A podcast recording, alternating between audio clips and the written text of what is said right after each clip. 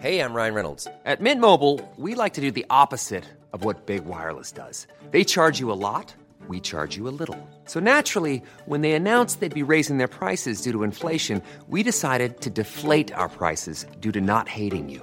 That's right. We're cutting the price of Mint Unlimited from $30 a month to just $15 a month. Give it a try at mintmobile.com slash switch. $45 upfront for three months plus taxes and fees. Promo rate for new customers for limited time. Unlimited more than 40 gigabytes per month. Slows. Full terms at mintmobile.com. Esto es República H. La información más importante de lo que pasa en el interior de la República. Con el punto de vista objetivo, claro y dinámico de Blanca Becerril.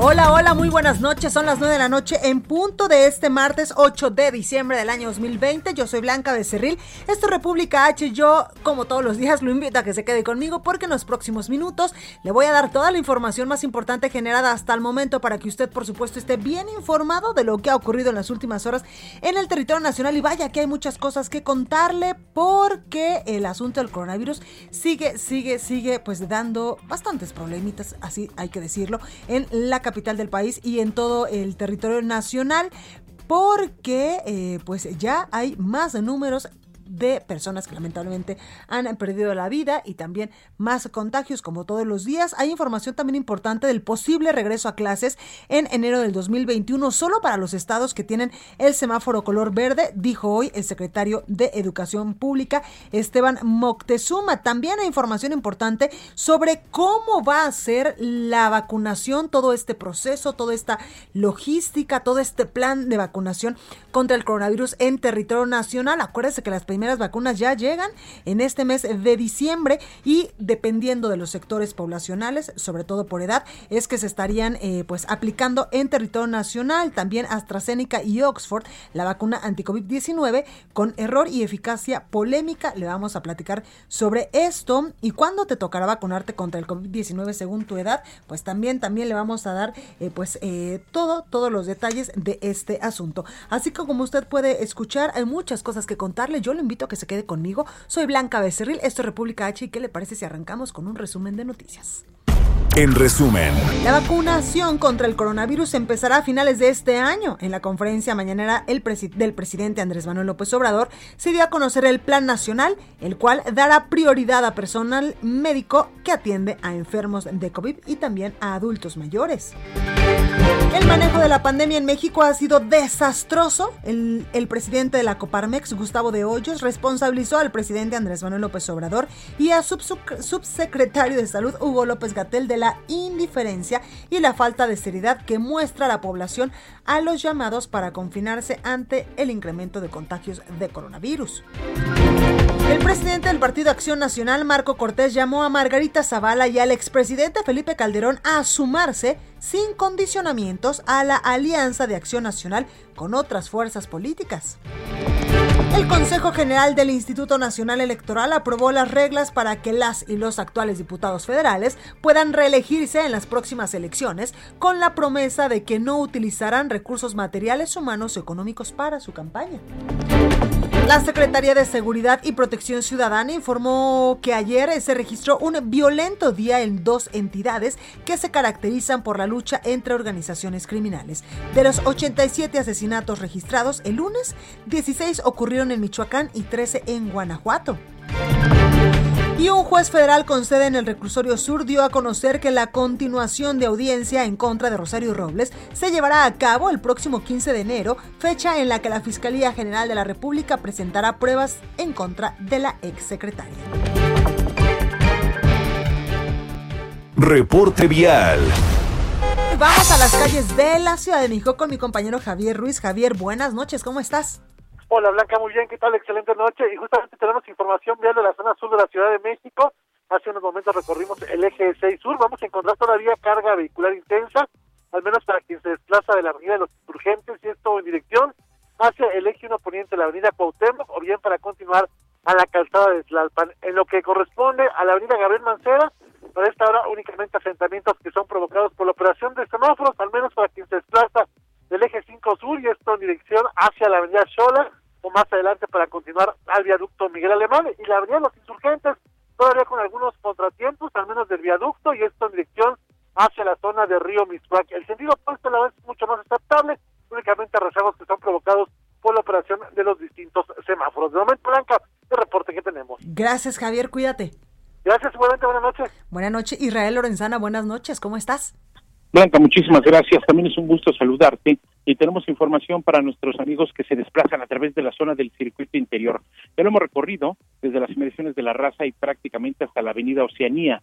Hemos ubicado asentamientos en carriles centrales a la altura de Ferrocarril Hidalgo, también por supuesto en Eduardo Molina, carriles laterales, y más adelante para incorporarse hacia el distribuidor vial Alberto Castillo. Hay muy pocas alternativas, no nos queda más que pedir a nuestros amigos que se armen de paciencia, anticipen su paso si su destino es la zona del aeropuerto de la Ciudad de México. El sentido opuesto, la circulación a muy buena velocidad, por lo menos en el tramo que comprende la avenida 608 y hasta la calzada de los misterios. Blanca, la información que te tengo. Gracias Israel, cuídate.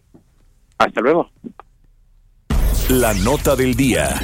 Bueno, y vamos con toda la información porque hay buenas noticias frente a la pandemia de coronavirus, sobre todo en territorio nacional, y es que en Palacio Nacional esta mañana, pues se dio a conocer esto que yo le decía, el calendario de vacunación de COVID-19 en el país. Francisco Nieto, eh, nuestro reportero del Heraldo, nos tiene todos los detalles. Francisco, ¿cómo estás? Blanca, ¿qué tal? Muy buenas noches. Sí, la mañanera de hoy se enfocó en el plan de vacunación contra el COVID-19 que inicia la tercera semana de diciembre. Sin embargo, es importante informar a la gente que su aplicación será por etapas y se determinó hacerlo por edades. Esto significa que en esta primera etapa, donde se esperan tener 250 mil dosis, se aplicará la vacuna exclusivamente al personal médico, es decir, a doctores, enfermeras y todo aquel trabajador de la salud que todos los días enfrentan la pandemia. Después viene la vacunación a la población, la cual será dividida en segmentos. E, en ese sentido, luego de que se vacune el personal médico, los mexicanos serán vacunados conforme a su edad y, el rol de esta vacunación es de 80 a más. El siguiente segmento es de 70 a 79 años, luego los de 60 a 69. Estos, este grupo se estará vacunando en el mes de febrero y marzo y después vienen los que tienen de 50 a 59 años los de 40 a 49 años y por último los que tengan menos de 40 años de edad. Esto significa que la aplicación de la vacuna en esta primera etapa no estará enfocada en las personas con alguna enfermedad crónica blanca, por lo que todos debemos esperar, incluso el presidente, a que nos toque la vacunación respecto a nuestra edad. Y bueno, pues están esperando que eh, eh COFEPRIS, más bien está esperando que la FDA, eh, esta eh, dependencia de Estados Unidos de salud eh, apruebe la, la, ah, la, pues ya la aplicación de la vacuna en Estados Unidos para que la COFEPRIS haga también lo mismo y en un lapso de 10 días, 15 días estén llegando las primeras vacunas de Pfizer, después estarán llegando pues las otras vacunas, las de AstraZeneca, las de Cancino, las que México pues ya tiene apalabradas. Y bueno, eso fue lo más importante de lo que sucedió el día de hoy en la Mañanera Blanca. Muchísimas gracias, Francisco. Buenas noches. Buenas noches. Entrevista. Bueno, para hablar de este tema, a quien le sabe muchísimo, muchísimo estos asuntos es el doctor Alejandro Macías, quien fuera comisionado especial para la atención de la influenza en México en aquel año 2009. Y eh, pues quiero preguntarle sobre estos asuntos. Eh, doctor, buenas noches, ¿cómo está? Hola Blanca, bien, buenas noches, gusto de estar con tu auditorio. Gracias por esta comunicación. Oiga, pues cuénteme eh, qué le pareció este plan de vacunación que se presentó hoy para eh, pues decirnos a quienes sí van primero en el asunto de las primeras vacunas contra el COVID-19 que estarán llegando ya en breve a, nuestro país. Eh, el plan me parece bien, de hecho los primeros que tienen que ir son desde luego el personal de salud, que es el que tiene más riesgo, y es donde ya hay muchísima presión y entonces la vacunación va a reducir allí seguramente la presión, ya el cansancio, la fatiga. Em, pero hay que decir, bueno, es un buen plan, ahora falta que podamos tener vacuna suficiente, porque eh, de lo que corresponde a las negociaciones, pues digo, son intachables, pero tendremos que ver que las compañías cumplan con las entregas, porque la que va a llegar inicialmente va a ser muy, muy poquita. Y también otro reto importante va a ser la logística, ¿verdad? De cómo se va a distribuir a lo largo y ancho del país.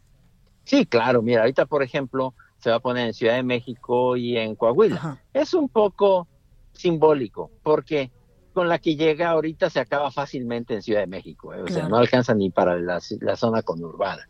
Yo creo que es un poco simbólico decir, bueno, no nada más Ciudad de México, vamos a empezar en otros lados, pero vamos a ver la calendarización, que eso va a ser muy importante. Tenemos un pueblo que se deja vacunar, ¿eh? Eso es importante. Que lo permite, eso es muy bueno, es un gran valor en México. No vamos a tener problema porque la gente se deje vacunar.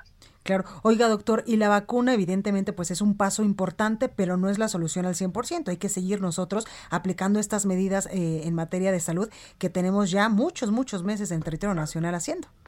Sí, mira, no solo no es una solución al 100%, a un corto plazo es una solución al 0%. ¿eh? O sea, la vacuna nos va a permitir hacia 2021, 2022 ir volviendo paulatinamente a la normalidad. Pero el problemón que tenemos ahorita, la actividad intensa de la pandemia que hay en este momento, eso no nos lo va a resolver la vacuna. Ahí todavía necesitamos la sana distancia, la higiene de manos, el evitar los atiborramientos, eh, ventilar los espacios cerrados eh, y muy importantemente, que el que se ponga enfermo no se, no se quede demasiado en su casa para que no se ponga grave, que yo le he recomendado que todos tengamos un oxímetro y que nos demos cuenta que no nos falta el oxígeno.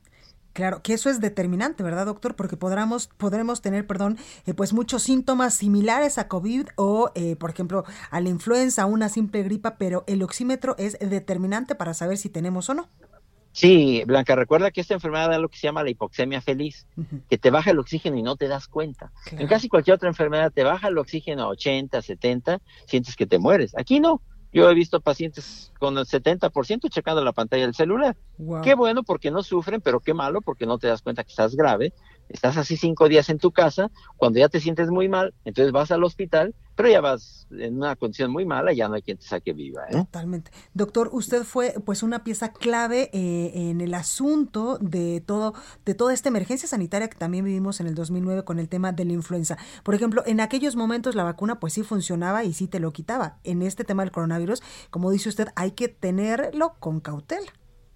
Sí, claro, bueno, aquí todavía no tenemos una vacuna, entonces teníamos una vacuna en el horizonte, aquí parece que la vamos a tener, que bueno, también teníamos algo que no tenemos ahora, que es un medicamento antiviral razonablemente bueno, aquí no hay nada de eso. Y además este es un virus peor, este es un virus más letal, más contagioso. Esta es una situación diez veces peor que aquella, Blanca, no nos equivoquemos. Y que cambia constantemente, porque yo he visto incluso estudios eh, que se han eh, pues publicado a nivel internacional donde en algunos sitios o algunas personas les da unos síntomas, a otras otras, es decir, todavía no sabemos exactamente el ADN eh, pues de este, de este, de este virus del SARS-CoV-2. Sí, tiene unas manifestaciones que son muy diversas, aunque hay que decir que el común denominador de cuando el paciente puede evolucionar a la gravedad, generalmente es fiebre, tos, dolor de garganta, pérdida del olfato, alguna combinación de esas. Eso es generalmente el común denominador, porque el, que no tiene ninguna molestia o que tiene casi cualquier otra molestia, sin fiebre, sin tos, ese en general no se va a poner mal, ese se la va a llevar bien.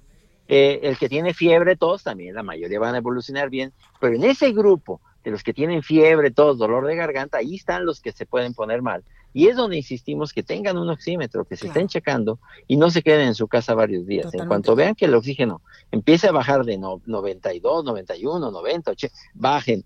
inmediatamente avisen, por favor, que, están mal para ponerles oxígeno. Doctor, por último, quiero preguntarle a usted, que es especialista en estos asuntos, quien ya tuvo coronavirus eh, durante esta pandemia, eh, pues ya salió después negativo, ¿podría vacunarse también? Sí, mira, la vacuna no está hecha para el que ya, el que ya tuvo la enfermedad. Sin embargo, por ejemplo, en el protocolo de Pfizer, la vacuna se ha puesto inclusive a quienes ya han estado enfermos y no pasa nada. Parece que inclusive puede proteger más. Eso es algo que no sabemos ahorita. Pero si ya te enfermaste y no te diste cuenta, te pones la vacuna, no pasa nada, te la puedes poner y no te va a pasar nada. Pero si ya estás protegido, pues este no habría mucho caso de poner la vacuna aunque también hay algunos indicios de que la vacuna produce mejor inmunidad que la propia enfermedad. Guau, eso es, eso es una buena noticia. Doctor Alejandro Macías, eh, quien fuera comisionado especial para la atención de la influenza en México en aquel año 2009, gracias por esta comunicación como siempre. Gusto de estar con tu auditorio, Blanca. Cuídate, por favor. Gracias, igualmente. Bueno, pues ahí está la información. Y es que hay información también importante de la Basílica de Guadalupe allá en la alcaldía Gustavo Madero, porque a partir de las cero horas de este martes inició ya la fase operativa del plan Peregrino Quédate en Casa 2020. De manera oficial, hoy se realizará el despliegue completo de la fuerza y seguridad que buscará impedir que los fieles lleguen a la Basílica de Guadalupe. Desde el pasado 22 de noviembre, usted se acuerda, se aplica la etapa preoperativa del programa de atención a los feligreses y vecinos en el Tepeyac, donde los accesos viales pues están cerrados. Fueron desplegados ya 680 servidores de la alcaldía que se encargan de la repartición de material de información, así como de la verificación de entradas y salidas con el apoyo de la policía. Así que a tomar en cuenta. Vamos ahora con mi compañero Carlos Navarro, porque la jefa de gobierno Claudia Sheinbaum pues publicó un anuncio importante, un mensaje importante en redes sociales. Carlos, ¿cómo estás? Buenas noches, Blanca. Te saludo con gusto a ti al auditorio. Bien, como lo comentaba, la jefa de gobierno de la Ciudad de México, Claudia Sheinbaum, lanzó de nueva cuenta el llamado a la población para posponer las fiestas en esta temporada de Sembrina. Esto debido a que las últimas semanas han incrementado las hospitalizaciones por COVID-19 en nosocomios capitalinos. Escuchemos. Quiero hacer un llamado a los habitantes de la Ciudad de México. Estamos en alerta por COVID-19. Están subiendo las hospitalizaciones y solo, solo con la participación de todos y todas vamos a poder parar la cadena de contagio. ¿Cómo? No salgas de casa a menos que sea necesario. Para quienes tienen que salir, usa cubrebocas y siempre sana distancia. No hagas fiestas, es temporada decembrina, pero en esta ocasión pospongamos para otro momento reuniones y fiestas. La Ciudad de México registra actualmente 4.033 hospitalizados por el nuevo coronavirus, de los cuales 400, 948 son de pacientes graves quienes están intubados. Desde el 8 de noviembre, que registraron 2.859 internados, hasta el 6 de diciembre, se han incrementado en 1.174 más las hospitalizaciones. En ese sentido, la jefa de gobierno, Claudia Sheinbaum, señaló que ya se puede ver una luz al final del túnel después de que el presidente anunciara el esquema de vacunación de la vacuna contra COVID de Pfizer. Escuchemos. Cada vez falta menos con el esfuerzo que ha hecho el presidente por traer la vacuna a México. Pero mientras tanto, cuidémonos. Esto solo lo vamos a lograr con la colaboración de todos y de todas. Hasta el último corte, en la capital del país hay 233.557 casos positivos acumulados a COVID-19, así como 18.268 fallecimientos por este mal. Lo lamentable, Blanca, es que siguen las hospitalizaciones subiendo, siguen, se vienen posadas, se viene el fin de año y la gente sigue saliendo en casa. Esperemos que haga conciencia para, para evitar que, los hospitales se saturen. Blanca, la información que te tengo. Totalmente. Oye, Carlos, también hay información de que podría haber multa hasta de 18 mil pesos, ¿verdad? En, en, unidades habitacionales y en, y en torres de departamentos si es que se llega a, a pues a realizar alguna fiesta es un esquema que está planteando la Procuraduría Social que se encarga de los temas de las unidades habitacionales, ya lo estará presentando próximamente, pero sí, sí es un llamado a que si en este caso el encargado del condominio no deja pasar a la policía para que atiendan el llamado de que en, una, en un departamento hay fiesta, podrían incurrir en una falta y se les podría estar sancionando este protocolo, los comentaban desde la Procuraduría Social, que ya estará presentando en las próximas semanas para que la gente lo conozca y no haya errores o alguna laguna en este sentido, Blanca. Pues ahí lo tenemos, Carlos, gracias. Hasta luego, buenas noches. Y es que precisamente esto que hablamos con Carlos, las fiestas y reuniones navideñas no estarán permitidas, le adelantamos, en los edificios de departamento y unidades habitacionales aquí en la Ciudad de México durante la época de fin de año. Pero si algún vecino se resiste, recibirá una junta y podría ser detenido. La Procuraduría Social de la Ciudad de México multará hasta con 18 mil pesos a los vecinos que no le abran la puerta a los elementos de la Secretaría de Seguridad Ciudadana cuando acudan a detener el festejo durante la pandemia. Ya lo decía mi compañero Carlos. En las próximas, en los próximos días daremos más detalles de este anuncio.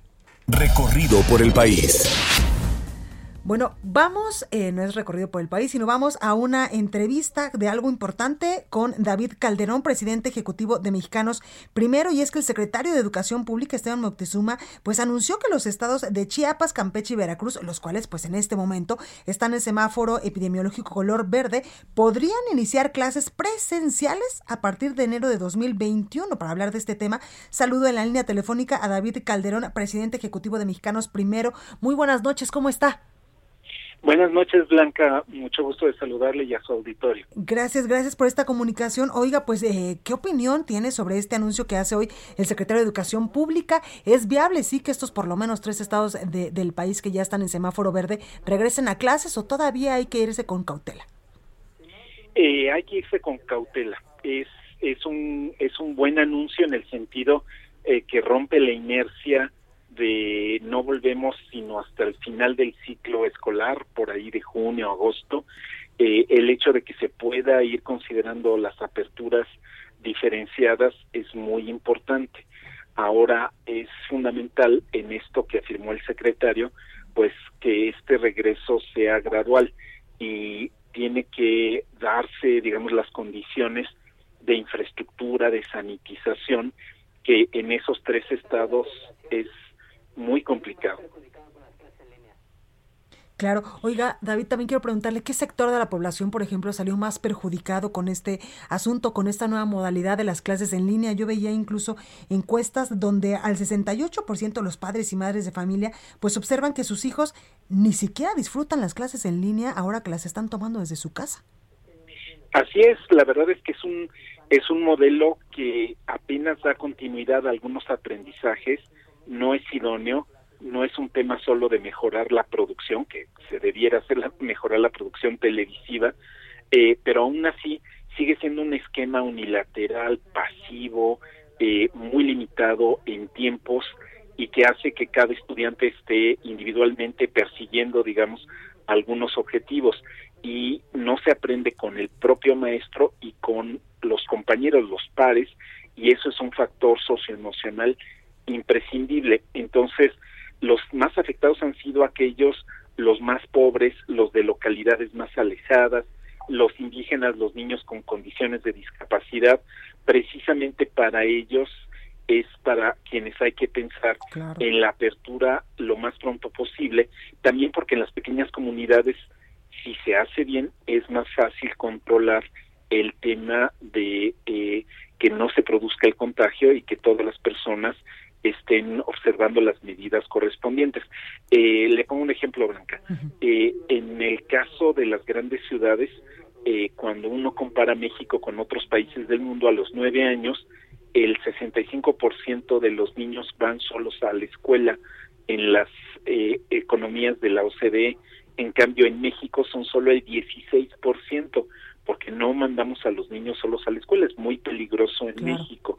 Entonces, solo el flujo de ida y vuelta a la escuela, los adultos que meten el doble de carga, digamos, a, al número de personas que están transitando, eh, solo con llevar a un niño a la escuela, hace que la apertura en las ciudades sea muy mala idea eh, en el corto plazo. Entonces, sí Veracruz, pero las zonas rurales de Veracruz, eh, sí Chiapas, pero donde haya eh, sanidad en, haya agua corriente en las escuelas, porque el riesgo de no tener el filtro de forma adecuada, de no poderse lavar las manos, nos puede llevar a rebrotes que sería totalmente contraproducente. Totalmente, David. ¿Y qué punto tan importante tocas justo ahora? Porque incluso nosotros sabemos y, ustedes, pues, que se dedican a, pues, a investigar este tipo de cosas, saben mucho más donde hay lugares en la República Mexicana, hay zonas rurales, hay municipios donde ni siquiera tienen drenaje, agua potable y en una escuela hay, no sé, 100 niños tomando clases en un solo saloncito súper pequeño. Ahí es donde pueden haber los rebrotes si no se cuida, eh, pues, esto protocolos. Así es, y hay que pensar también en los maestros, Blanca, porque eh, la población del, del magisterio pues tiene en una buena parte, digamos, alrededor de 23, 24% condiciones que se identifican como comorbilidad. Entonces, hay tendencia a la obesidad, hay tendencia a la hipertensión, eh, las dificultades respiratorias que también como son muy típicas de los maestros mayores, el, GIS aspirado por tantos años. Entonces, prever la sustitución de esos maestros, mantenerlos cuidados, resguardados, eh, y eso, ¿no? Tener cubrebocas, termómetros para identificar eh, auténticamente la situación de cada chico a la entrada de la escuela, no es menor cosa, debemos tener el mismo control que se tiene eh, para una tienda, para una oficina pública, entonces eh, que se vayan haciendo las asesorías individualizadas y que nos tomemos más tiempo, aunque ya se reabra la escuela, que no se reabra de golpe, va a ser la gran tarea de enero, febrero de este año, del año que viene, pues. Totalmente, David. Y si no, a esperar por, eh, pues, por, por cuidar a toda esta población vulnerable. David Calderón, presidente ejecutivo de Mexicanos Primero, muchísimas gracias por esta comunicación y por tu análisis sobre este importante anuncio que daba ya hoy el secretario de Educación Pública, donde posiblemente, sobre todo en estos tres estados del país, Chiapas, Campeche y Veracruz, en enero del 2021 podrían regresar a clases presenciales. Así es, Blanca, pues estaremos muy atentos. Muchas gracias por la invitación. Gracias y mucha suerte, cuídate mucho. Gracias. Bueno, pues ahí, ahí está alguien que sabe muchísimo sobre el tema educativo diciendo, sí, es un gran paso, pero, pero hay que irse con cautela porque hay muchas regiones del país, sobre todo, donde pues no hay servicios básicos para llevar a cabo la aplicación de todos los protocolos en materia de salud y cuidar pues a los niños y a todo el personal que está dentro de las escuelas. Yo soy Blanca Becerril, regreso. Continúa escuchando a Blanca Becerril con la información más importante de la República en República H. Regresamos. Estamos de regreso con la información más importante de la República en República H con Blanca Becerril, transmitiendo en Heraldo Radio. En resumen, México acumula esta noche 1.193.255 casos confirmados de coronavirus y 110.874 muertes. La Ciudad de México aplicará 107.500 dosis de la vacuna contra el COVID-19 a personal de salud a finales de este mes de diciembre, informó la Secretaría de Salud y su titular, Oliva López. Jefa de gobierno de la capital del país, Claudia Sheinbaum, dijo que el alza en el número de casos positivos de coronavirus se debe a que están aplicando más pruebas de ya sea rápidas o de antígeno y, y PCR. El secretario de Educación Pública, Esteban Moctezuma, anunció que los estados de Chiapas, Campeche y Veracruz, los cuales están en semáforo verde, podrían iniciar clases presenciales a partir de enero 2021. El objetivo de Tatiana Cloutier como nueva secretaria de Economía será el de fomentar más y mejores empresas para generar mejores empleos para todos.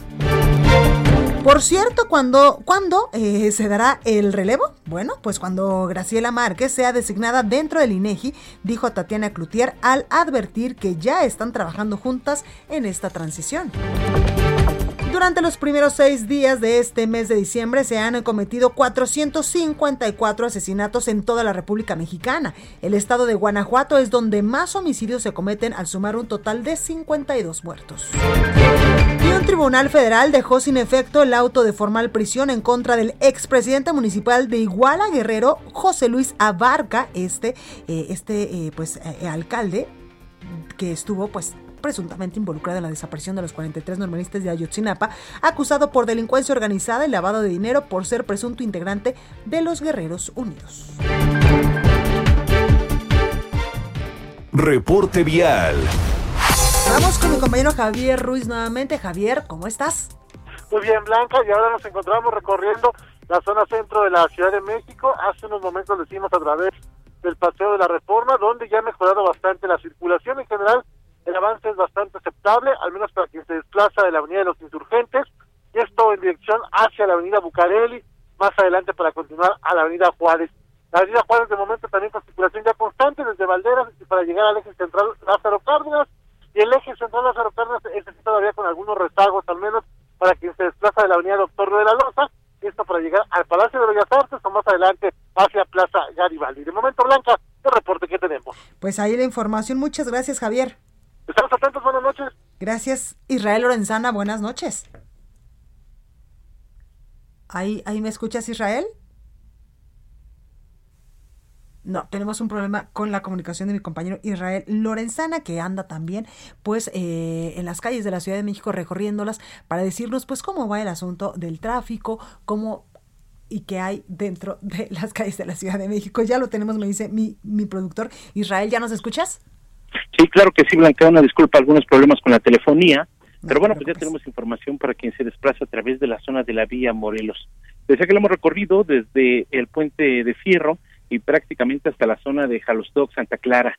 Asentamientos ligeros. Esto sin duda alguna tiene que ver con el transporte de carga que circula en la zona industrial de Jalostoc, pero nada para abandonar esta arteria. Si requieren alternativas, la avenida central o la propia autopista puede ser una opción, esto con dirección hacia la zona del río de los Remedios. El sentido opuesto, la circulación también con asentamientos, de igual forma las opciones para esta noche es la autopista y también la avenida central hacia el perímetro de Ciudad Azteca. Blanca, la información que te tengo. Gracias Israel, cuídate y te escuchamos mañana. Hasta luego. Bye. Entrevista.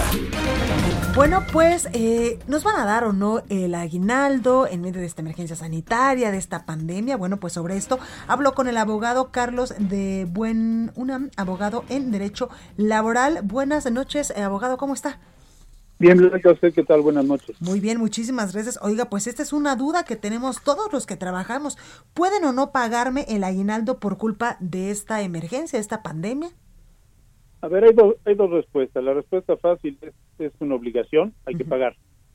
Ahora, la respuesta un poquito más complicada es que eh, si bien los derechos de los trabajadores son irrenunciables, y el aguinaldo es uno de ellos, eh, lo que es irrenunciable, estrictamente hablando, son los mínimos que establece la ley. Y la ley del trabajo habla de un aguinaldo eh, de 15 días, por lo menos, que se debe pagar antes del 20 de diciembre. Claro. Entonces, eh, eso es, es este, obligatorio, ¿no? Eh, aunque el trabajador estuviera dispuesto a, a- a recibir 10 días, por decir algo, en vez de 15, es un derecho irrenunciable, se le tiene que pagar completo. Ahora, eh, muchas empresas han recurrido de común acuerdo con los trabajadores o los sindicatos a una reducción salarial a lo largo del año. Entonces, el aguinaldo se paga en 15 días, pero con base en el salario recibido en el año. Eso quiere decir que si el trabajador recibió, por ejemplo, el 60% de su salario, bueno, el aguinaldo será en base a ello. Bueno, normalmente los primeros meses, enero, febrero, marzo, habrían sido al 100% y luego habría bajado, qué sé yo, dependiendo de la situación de cada empresa. Pues una manera de, cumplir con la ley sería pagar en forma proporcional al sueldo recibido durante, durante el año. Ahora, si por contrato colectivo, por costumbre, por contrato individual, una empresa paga más de 15 días, pues se puede convenir con el trabajador reducir a 15 días, no, no menos en todo caso. Claro. Oiga, abogado, y por ejemplo, si el patrón en algún momento te dice, oye, ¿sabes qué? Pues estamos en emergencia sanitaria, no he tenido utilidades en todo el año, no hemos tenido ventas, no se cerramos, me viene a la mente en estos momentos un restaurante y, no y no se obtuvieron las ganancias que normalmente se, se tienen, ¿podría decirte, oye, aguántame, no te puedo dar aguinaldo? Legalmente hablando, no. Eh, Es como no te pago salario. Este, legalmente no es no es posible. Yo sé que muchas empresas, muchos patrones están en esta en esta situación, pero pues es un mínimo legal que hay que cumplir con él. Eh, el trabajador en todo caso pues tendría un año para reclamar el pago del aguinaldo o de la diferencia que no se le cubra. Eh, de manera que inclusive por esa vía hay un espacio, digamos, de buena voluntad donde el trabajador puede decir, bueno, te espero. Claro. Pero legalmente hablando se tiene que pagar 15 días antes del 20.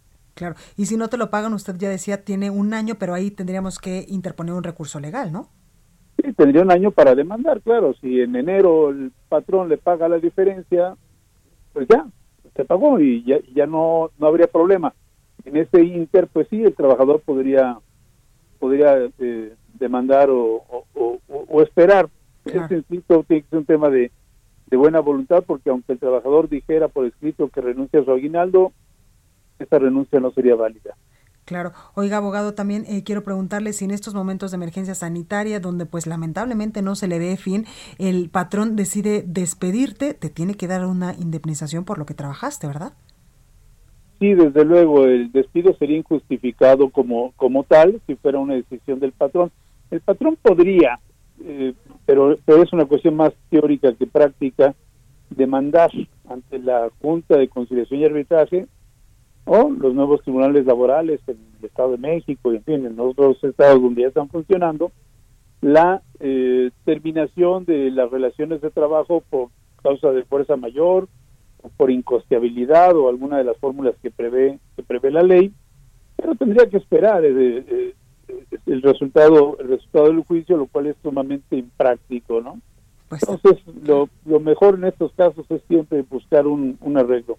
los trabajadores suelen estar muy conscientes de la situación y suelen aceptar este tipo de, de medidas. Pues ahí lo tenemos, eh, abogado Carlos de Buen Una, abogado en Derecho Laboral. Gracias por esta comunicación y por eh, pues darnos estos tips y también abrirnos un poquito eh, el panorama de cómo estamos y qué podemos hacer en estos asuntos de si recibimos o no el aguinaldo en tiempo y forma en este año complicado por la emergencia sanitaria en el país. Gracias. Así es, gracias a usted Blanca. Buenas noches. Entrevista. Bueno, pues esta noche me da mucho gusto saludar en la línea telefónica a Francisco Fernández Alonso, es el presidente de la Cámara Nacional de la Industria de Restaurantes y Alimentos Condimentados, Canirac, porque este pues es uno de los sectores más afectados en esta pandemia y sin duda pues es el restaurantero y en este mes debido a que las empresas pues no harán comidas de fin de año, posiblemente se va a afectar aún más. Buenas noches, Francisco, ¿cómo estás? Hola, ¿cómo estás? Gusto saludarte de nuevo. Gracias. Oye, Francisco, pues ¿cómo le han hecho durante toda esta emergencia sanitaria? Ya son muchísimos meses donde pues uno de los de los sectores más afectados sin duda pues ha sido el restaurantero eh, eh, en todo el país. Pues mira, desgraciadamente eh, no son buenas noticias. Le hemos hecho, pues mira, los que han podido, lo que hemos podido, hemos podido mantener nos abiertos, pero en realidad hay mucha gente que no lo pudo hacer eh, simplemente fue demasiado tiempo, la gente estuvo cerrado casi 100 días, sobre todo en la Ciudad de México, y luego, después de que abrimos, pues abrimos en condiciones y ventas muy por debajo de las que estábamos acostumbrados. Vamos a terminar el año, si bien nos va, todo el año, el, ahora sí que año contra año, a menos del 50% de ventas. Entonces eso significa pues muy malas noticias porque no solamente sobreviviste, pero los que sobrevivieron pues apenas están alcanzando, digamos, un punto de equilibrio. Entonces no es una situación sencilla y además no vemos para cuándo, porque también viene eso. Hoy no vemos cuándo vaya a haber un regreso a la normalidad. Totalmente. Y también un punto importante, Francisco, es que muchos restauranteros, pues evidentemente tenían meseros, cocineros, eh, pues mucho personal que conforme iba avanzando la pandemia, pues se tuvo que recortar. Así es, es una pena, porque mira, se pierde la gente en, una empresa, en un empleo, no es solamente colaboradores, sino después de tantos años de trabajo, de vivir muchos eh, muchas experiencias juntos, se vuelven como de la familia. Entonces no es no es simplemente que recorza a la gente. Ese es un concepto muy mal este pues, o sea, realmente la gente piensa que no es así, pero sí hay familiaridad. No no no somos extraños, somos amigos y en muchos casos como digo familia. Entonces perder eh, el trabajo, sobre todo de tantos cientos, miles de mexicanos, que además son hogares. Que no es nada más decir un número, se pierden 400 mil, sino hay, hay 400 mil familias de parte del gremio restaurantero que le está pasando muy mal. Y eso pues es, es nos entristece a todos, nos hace sentir muy, con una incertidumbre tremenda. Totalmente. Oye, Francisco, y tocabas hace ratito un punto importante y la gente, eh, pues, eh, que está abriendo sus restaurantes, lo está abriendo de manera muy limitada, con un aforo muy pequeño y lamentablemente, pues, todas las personas o muchas personas todavía tienen el temor de ir a, estos restaurantes de manera física. Pues sí, efectivamente, además de, la situación en la que nos encontramos, porque aparte es, es también la economía y además el miedo a salir y a contagiarse. Y bueno, eh, por eso nosotros como gremio hemos tratado de aplicar con toda disciplina el protocolo de sana distancia, el uso de cubrebocas, la, la careta, el tomar las temperaturas y todo, todo lo que se menciona. Hasta cabinas de sanitización tienen algunos restaurantes. de crear un ambiente seguro. Decía yo que hasta cabinas de sanitización tienen algunos restaurantes, que esto pues evidentemente también implicó un gasto extra cuando no se ha tenido ganancias en este año. Sí, por supuesto, esto fue, vamos, de por sí no tienes ventas y luego tener que invertir. Pero bueno, en este caso nosotros sentimos que es necesario porque algo que es muy importante el mensaje que damos. A ver, nosotros nunca vamos a estar a favor de que la gente se contagie. Claro. Sería absurdo. Nosotros estamos conscientes que debemos colaborar con la sociedad, con las autoridades en generar unos ambientes higiénicos, donde la gente no se contagie. Por supuesto, el tema de la responsabilidad de todos pues, es fundamental. Si no se hacen las cosas pensando en no contagiar, pues, entonces sí estamos eh, en un escenario negro, ¿no? De hecho, nosotros, eh, esa es una narrativa que constantemente mencionamos, porque si cerramos temprano como restaurantes, ¿a dónde se va toda esta gente? Y probablemente elija lugares donde no haya ese protocolo de higiene y no se cuidan las sanas distancias. Entonces, creo que es un tema de combatir esta epidemia, esta pandemia con la mayor de las inteligencias, teniendo métricas, este, tener una información que nos ayude a todos a cómo combatir eficientemente esta pandemia. Claro, y también de manos de, bueno, de mano de, de pues el gobierno eh, federal y también los gobiernos estatales, por ejemplo, aquí en la Ciudad de México con la implementación del código QR también. Claro, bueno, a mí se me hizo una medida muy inteligente. Sé que a la gente, pues no estamos acostumbrados a tener que dar información en dónde estamos. Pero desde mi punto de vista, esa fue una medida que me parece muy acertada, porque ya nos dejamos tanto de una métrica de las camas, sino empezamos a combatir las causas, empezamos a combatir desde abajo los contagios, porque ahí es donde creo yo que debe estar nuestro frente de batalla, ya no ya no cuidar que la gente llegue a los hospitales, sino desde abajo evitar que la gente se contagie. Y el tema de la movilidad, que para mí es un tema fundamental, ahí es donde creo que tenemos que trabajar mucho. Totalmente. Oye, Francisco, por último quiero preguntarte, no obstante de que pues ya tienen pérdidas importantes durante todo este año por la emergencia sanitaria, por el confinamiento, que eh, pues eh, todavía no termina y seguimos en esta pandemia, viene una época que era bastante, bastante buena para ustedes, que es la época de las cenas de fin de año, de las cenas de Navidad y lamentablemente pues este año la situación va a ser diferente. Muy diferente, desgraciadamente. Mira, los horarios, en muchos casos, los horarios son restringidos y por lo tanto las cenas pues serán muy cortitas. Eh, aparte, concretamente en la Ciudad de México, como sabes, hay una ley seca donde se prohíbe que la gente consuma bebidas alcohólicas después de las 7 de la noche. Entonces, eso pues va a inhibir de entrada pues las cenas y los festejos después del, de, ahora sí que cuando se vaya el sol, pues ya será más difícil que la gente salga. Y bien, como decías, las fiestas decembrinas representaban para los restaurantes, de la mayoría de los restaurantes, el equivalente a dos meses de sus ventas. Entonces, eh, pues es una situación eh, muy triste porque mm, seguramente será un mes como cualquiera y es hoy es algo que bueno por lo menos estamos generando algunos ingresos pero sí vamos a tener una una navidad distinta. Yo no diría que que triste porque tampoco tenemos que sumirnos en el sentimiento de que todo va a estar mal porque si no peor todavía no no va a ser una buena situación económica evidentemente pero pues tendremos que hacer uso de toda nuestra creatividad. Justo. Y bueno pues así así es. Justo es lo que te iba a decir Francisco. Los mexicanos somos de esa especie de seres humanos donde no nos dejamos donde siempre le estamos buscando pues uno el lado positivo a las cosas y otro pues el ingenio para salir adelante. Y me imagino que pues estos restaurantes ya estarán eh, pues creando estrategias para no verse tan afectados con estas cenas y no sé, hacer cenas en casa o vender estos paquetes que te pueden llevar incluso pues eh, todos estos alimentos a tu hogar para que tú pases estas fiestas eh, pues de manera casi normal. Claro, bueno, mira, como tú sabes, en la cuando la adversidad está frente a nosotros, pues nace la creatividad y la creatividad es algo que los mexicanos nos hemos caracterizado y entonces ahora sí tenemos que hacer uso de toda nuestra creatividad, de todo nuestro ingenio para enfrentar esta crisis. Evidentemente en el medio de las plataformas digitales, eh, eh, usar eh, promociones específicas para que la gente pueda consumirlos en los restaurantes de manera responsable. Eso es lo que tenemos que hacer y además, pues evidentemente modificar algunos menús, ver qué platillas podemos eh, tenemos que vender de mejor forma porque tienen un mejor costo. Y por supuesto ahorrar que todos los gastos que no sean estrictamente necesarios pues dejarlo para mejores épocas no ahora. Totalmente. Pues ahí lo tenemos. Francisco Fernández Alonso presidente de la Cámara Nacional de la Industria de Restaurantes y Alimentos Condimentados Canirac. Gracias por esta comunicación y mucha suerte. Muchas gracias a tus órdenes siempre. Cuídese mucho. gracias Curiosa CDMX con Abraham Arreola. Una forma divertida para conocer, explorar y disfrutar de la Ciudad de México. Exactamente, y vamos con mi compañero Abraham Arreola para ver qué nos va a contar este día. Escuche.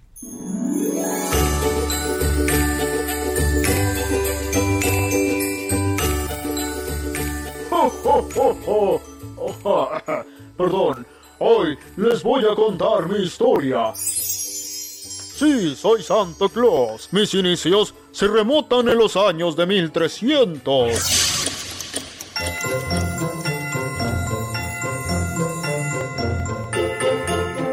Yo en ese tiempo me llamaba Nicolás de Mira y no vivía en el Polo Sur. En realidad vivía en Turquía. Y sí, fui real. ¡Oh, oh, oh, oh, oh! Dos mil templos en todo el mundo llevan mi nombre por mi labor altruista. Soy Nicolás. ¡Oh! Hijo de una familia acomodada pero buena persona.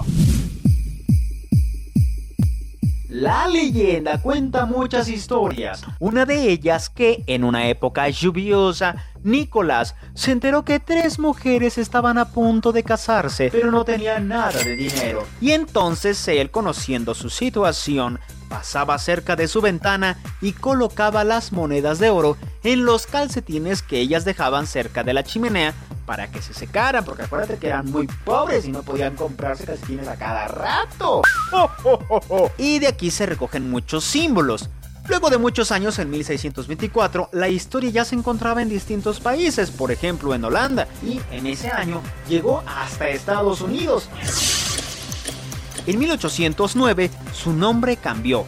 En holandés, a los San Nicolás les dicen Sinterklaas o Sinterklaas. Pero un escritor que igual que yo no entendía el nombre, pues lo apodó como Santa Claus. En ese tiempo traía regalos el 5 de diciembre. No, hombre, pues ya me los hubiera traído. Thomas Nast en 1863 dibujó el diseño final de Santa Claus, con su traje rojo, barbudo y muy bonito también el señor como todo un obispo navideño, aunque ya no se parecía en nada al San Nicolás original, pero bueno, eso poco importa, lo importante son los regalitos y los abrazos. Yo soy Abraham Arreola. Para más contenido búscame en YouTube como VoxLiber, así con X. En Twitter estoy como arroba abarreola7. En la producción, Orlando Oliveros. Gracias. Sacarnos una sonrisa con tus notas curiosas de la Ciudad de México, que en este momento pues es una nota curiosa de el Santa Claus muy ad hoc a esta temporada. Oiga, vamos a más información porque el Instituto Mexicano del Seguro Social, el IMSS, garantiza la cobertura con personal de salud para la atención de pacientes con COVID-19 de diciembre de 2020 a febrero de 2021 y con ello pues dar el último jalón en la etapa más crítica de la pandemia. Para ellos, el IMSS y el Sindicato Nacional de Trabajadores del Seguro Social firmaron un convenio que otorga beneficios al personal médico y de enfermería que prestan sus servicios en los equipos de respuesta COVID, en las unidades médicas reconvertidas para atención de pacientes con esta enfermedad y en unidades temporales COVID del régimen ordinario e IMSS Bienestar. Bueno, pues hay una buena noticia de parte de eh, estas acciones que está implementando el Instituto Mexicano del Seguro Social a cargo de Zoe Robledo. Vamos con más información con mi compañero Gerardo García, porque sube a 19% el déficit en empresas del Cutzamala, pero no hay alarma. ¿No nos vamos a quedar sin agua o sí? Gerardo García, ¿cómo estás? Muy buena noche, Blanca Becerril. Te saludo a ti, al auditorio desde Toluca. Las tres presas del sistema Cutzamala subieron a 19% en déficit de agua y se mantienen en color rojo escenario que no es de alarma, dado que se tiene garantizado el suministro por dos décadas, de acuerdo a la Dirección General del Organismo de Cuenca de Aguas del Valle de México de la Conagua. Este martes se cumplió una semana y media de la reducción de este caudal del vital líquido a ocho alcaldías de la Ciudad de México y a trece municipios del Estado de México, donde la disminución de este día se pospuso para mañana miércoles. El director general del organismo de Cuenca Aguas del Valle de México, Víctor Javier Borguet Ortiz señaló que, que trabajan arduamente para evitar que la, la capital del país y la entidad mexiquense se puedan sufrir falta de agua. Afirmó que no hay riesgo de quedarse sin este vital líquido y durante las próximas dos décadas al menos habrá abasto seguro. En sesión del Comité Nacional de Grandes Presas pidió a la población que cuide del vital líquido y más en esta pandemia. También reportó que el déficit que tiene este sistema Cupsamala es del 19%, es decir, en conjunto las presas del bosque, Villa Victoria y Valle de Bravo. Suman un almacenamiento del 66.2% contra un 85.2% de ese histórico y cada uno de los tres cuerpos de agua están en 10% debajo del almacenamiento promedio histórico, pero no es un escenario de alarma insisten. Pues ahí la información, Gerardo, gracias. Buenas noches. Buenas noches. Y mi compañera Diana, Diana Martínez nos tiene información importante sobre el caso de Rosario Robles. Diana, ¿cómo estás? Así es, Blanca, buenas noches. Pues continúan las negociaciones entre los abogados de la exsecretaria de Desarrollo Social, Rosario Robles, y la Fiscalía General de la República para que la exfuncionaria obtenga un criterio de oportunidad por este motivo, la audiencia que se tenía programada para este martes en el Centro de Justicia Penal Federal con sede en el Reclusorio Sur por la acusación que enfrenta Robles por ejercicio indebido del servicio público, pues se aplazó para el próximo 15 de enero a las 13 horas. Hoy se realizó una audiencia virtual en la que participaron los abogados de Robles, la Fiscalía General de la República y el juez Ganter Alejandro Villar Ceballos. En esta diligencia se solicitó formalmente que la audiencia intermedia eh, se reprogramara debido a ese intento de la exfuncionaria por ser testigo colaborador. Y bueno, pues el impartidor de justicia escuchó la petición de los abogados de Robles y luego de aproximadamente 25 minutos fijó la nueva fecha de audiencia intermedia en la que las partes darán a conocer las pruebas con las que cuentan y el juez determinará pues cuáles se van a desahogar durante el juicio. Sin embargo, pues esto podría cambiar si la fiscalía otorga el criterio de oportunidad. Ahí la información, Diana, gracias. Hasta que este espacio informativo, yo les por el día de mañana, soy Blanca Becerra. Esto fue República H, la información más importante de lo que pasa en el interior de la República, con el punto de vista objetivo, claro y dinámico de Blanca Becerril. Continúa escuchando Heraldo Radio, donde la H suena y ahora también se escucha. Una estación de Heraldo Media Group.